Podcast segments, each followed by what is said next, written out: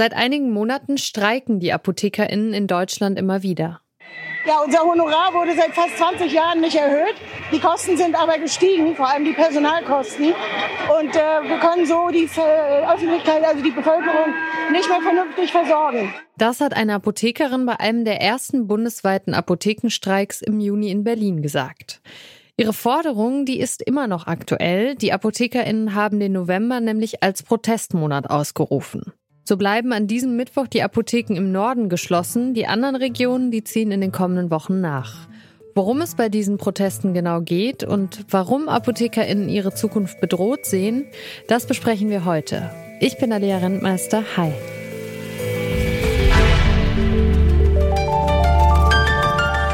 Zurück zum Thema.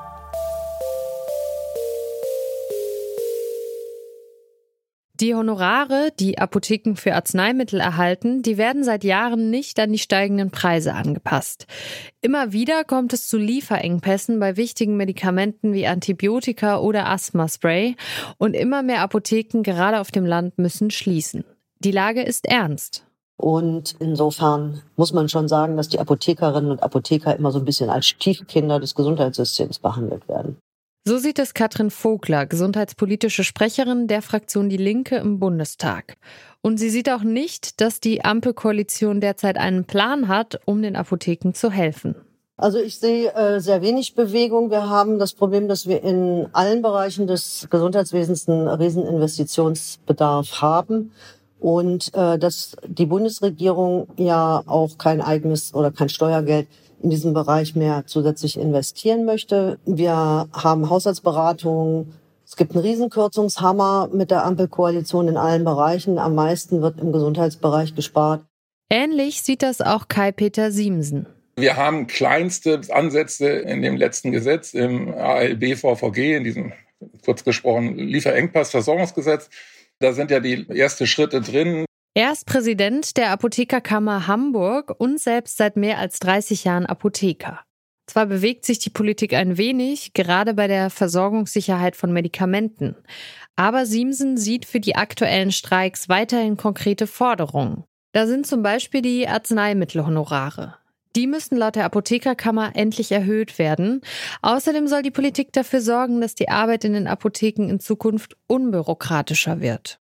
Ein anderes Problem, gerade auf dem Land fehlt es an Apotheken. Gesundheitsminister Karl Lauterbach, der hatte deshalb vorgeschlagen, eine Art Medikamentenspäti einzuführen. Dort würden die Medikamente von pharmazeutischen technischen Assistenten ausgegeben. ApothekerInnen schalten sich im Zweifel dann per Videokonferenz dazu. Wenn sie es machen können, ist das eine zusätzliche Möglichkeit, dort, wo wir derzeit keine Apotheke haben, eine Filialapotheke zu betreiben wo wir dann eine gute Versorgung telepharmazeutisch haben. Apotheker Siemsen hält solche Medikamenten-Spätis mit einer reduzierten Versorgung für eine eher schlechte Idee. Für mich ist das keine Apotheke und ist sicherlich eine Schwächung der Versorgung der Bevölkerung. Das Problem des Apothekenmangels auf dem Land, das lässt sich für ihn vor allem über ein besseres Honorar regeln, was die ApothekerInnen ja derzeit auch fordern. Dann haben wir vorgeschlagen, dass es sozusagen ähm, einen Honoraranteil gibt als sogenannte Betriebsstättenpauschale. Also es wird pauschal bezahlt dafür, dass es ähm, eine Apotheke gibt schon mal an einem Ort. Das ähm, wäre dann natürlich sozusagen schon mal ein wirtschaftlicher Anreiz, auch in eine Gegend zu gehen, äh, wo, sage ich mal, nicht so viele Patienten da sind, die aber trotzdem versorgt werden müssen.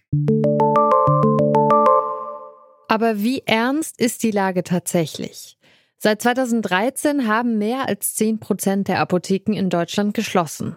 Vor allem auf dem Land ist die Versorgung dabei tatsächlich schlechter geworden. Gerade dort leben oft viele ältere Menschen, die auf die Versorgung mit wichtigen Medikamenten angewiesen sind. Zwar ist das Einkommen von Apothekerinnen im Vergleich zu anderen Berufsgruppen sehr hoch, aber die Einkommen stagnieren seit Jahrzehnten. Auch wenn die Apotheken während der Corona-Zeit durch Tests, Maskenverkauf und Impfungen durchaus gut Umsatz machen konnten. Gesundheitspolitikerin Katrin Vogler sieht zwar diesen Aufschwung durch Corona. Das ist richtig. Äh, das gleicht aber auch tatsächlich die Einkommensverluste der letzten Jahre nicht aus, zumal ja auch die zusätzlichen Leistungen, die dann gemacht worden sind, auch wieder zusätzliche Arbeitskraft erfordert haben. Kai-Peter Siemsen betont auch, dass Apotheken gerade während der Pandemie wichtige Aufgaben übernommen haben. Also wir haben natürlich in der Pandemie gut verdient. Das lässt sich gar nicht wegleugnen. Das will auch keiner. Wir haben dafür aber auch äh, gekeult wie nichts Gutes, muss man ganz ehrlich sagen. Also wir haben ja äh, in, in der Pandemiezeit, die Apotheken waren die ganze Zeit da. Sie haben Aufgaben vom Staat übertragen bekommen, die andere Institutionen, auch staatliche Institutionen nicht leisten konnten. Gleichzeitig sind viele Apotheken auch oft im Notdienst, was einen zusätzlichen Arbeitsaufwand auch nachts oder am Wochenende bedeutet. Blicken wir nach der Pandemie aber nochmal nach vorn. Erste Ansätze aus der Politik gibt es also schon, um die Apotheken zu entlasten. Trotzdem, für Siemsen reicht das nicht. Es bleiben wichtige Forderungen, vor allem eine finanzielle Hilfe, damit ApothekerInnen den von Lauterbach geforderten Strukturwandel auch schaffen und sie so die Bevölkerung auch in Zukunft mit lebenswichtigen Medikamenten versorgen können. Katrin Vogler von der Linken sieht vor allem die Verteilung der Apotheken als wichtigen Schlüssel, um diese Versorgung in der Breite zu gewährleisten. Ob man die Versorgungsleistungen in ländlichen Regionen vielleicht nochmal besonders honoriert oder auch äh, besondere Beratungsleistungen nochmal besser honoriert, als es jetzt der Fall ist. Und ähm, im Grunde hängt natürlich die Apotheken Verbreitung auch immer mit der sicher oder mit der Nähe von ärztlichen Praxen zusammen. Das heißt, wir brauchen äh, nochmal einen neuen Blick auf die Verteilung von Arztpraxen hier im Land. Denn da, wo keine Arztpraxis in der Nähe ist, wird sich auch nie eine Apotheke richtig rechnen. Um die geballten Probleme tatsächlich zu lösen, da bleibt aber nicht mehr viel Zeit, so Kai-Peter Siemsen von der Apothekenkammer. Schließlich schreibt derzeit fast ein Drittel der Apotheken rote Zahlen. Aber wir sind jetzt, äh, was jetzt die Situation der deutschen Apotheken angeht, wirklich äh, an einem Kipppunkt.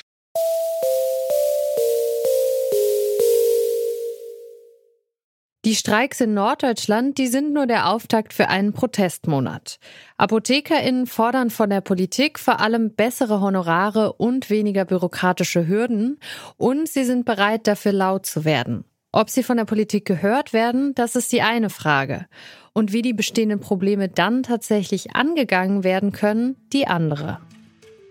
Das war's von uns für heute. Im Notdienst haben heute mit mir gearbeitet Naomi Assal, Bruno Richter, Sonja Garan und Lars Fein. Produziert hat die Folge Stanley Baldorf und mein Name ist Alia Rentmeister. Macht's gut.